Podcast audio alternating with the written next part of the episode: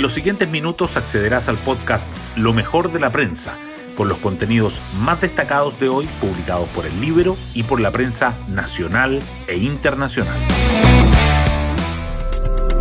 Buenos días, soy Pía Orellana y hoy es martes 13 de junio de 2023. En el Consejo de Gabinete del viernes, el presidente Boric advirtió a sus ministros que no había margen para errores, pero la crisis en salud mostró más equivocaciones del Ejecutivo, en particular por parte del subsecretario de redes asistenciales, Fernando Araos. Sobre su situación, ayer la vocera Camila Vallejo señaló, debe trabajar con la mayor rigurosidad enfrentando la emergencia.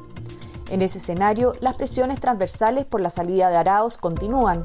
Como dice Pepe Out en el libro, en todas las crisis tiene que haber un responsable, y el responsable más identificado naturalmente es el subsecretario Araos, es el encargado de esa gestión.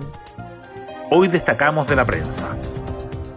Ministra Jimena Aguilera defiende permanencia del subsecretario Araos y la moneda pide mayor rigurosidad ante crisis por virus respiratorios. La ministra de Salud se reunió con el presidente Boric y le dijo que la renuncia del subsecretario de redes asistenciales no aportaría en la contención de la emergencia. Sin embargo, en el oficialismo hay opiniones divididas sobre la permanencia de Araos y la bancada republicana anunció que impulsará una acusación constitucional contra Aguilera. Por otra parte, 11 exministros entregaron recomendaciones a las autoridades para mejorar la gestión. Consejo Constitucional zanja integración de comisiones y oficialismo presentará candidatos para presidirlas. El Pleno del órgano visó de forma unánime a los integrantes de las cuatro comisiones temáticas que se instalarán hoy, la derecha tiene negociado los consejeros que encabezarán cada una de las instancias y al ser mayoría tiene los votos para aprobarlos.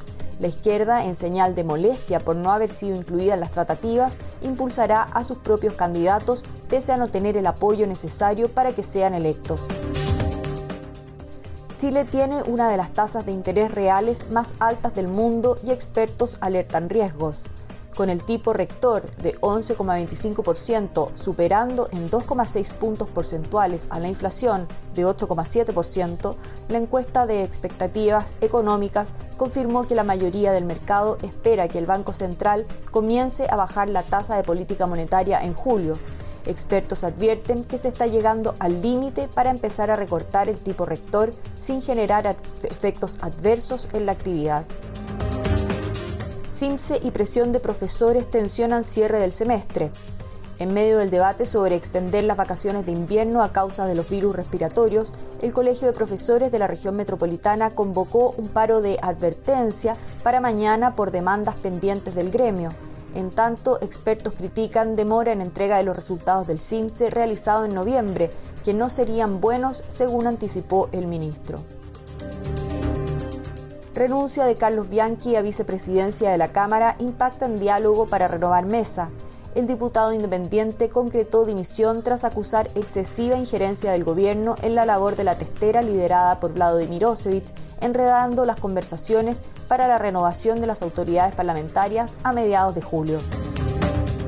Oposición señala que las indicaciones del gobierno le quitan los dientes al proyecto contra la usurpación el diputado Andrés Lonton criticó que los cambios planteados por el Ejecutivo reduzcan sustantivamente la pena privativa de libertad y limiten a multa la sanción ante ocupaciones no violentas, además de suprimir la legítima defensa privilegiada. Ley Naín Retamal permite salir de prisión a dos carabineros condenados por apremios. A petición de la defensa, el tribunal invocó la nueva legislación para rebajar la pena a dos policías que cumplían cinco años de cárcel por haber golpeado a un detenido en la Araucanía en septiembre de 2019. El fallo derivó en su libertad inmediata.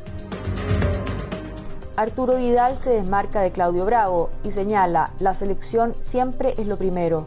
El mediocampista, convocado por Berizzo, pese a lo poco que juega en Flamengo, llegó a Chile y envió una indirecta al guardameta del Betis. Estoy agradecido por los compañeros que vinieron. Algunos dejaron sus vacaciones. Y así llegamos al final de este podcast donde revisamos lo mejor de la prensa. Espero que tengan un excelente día martes.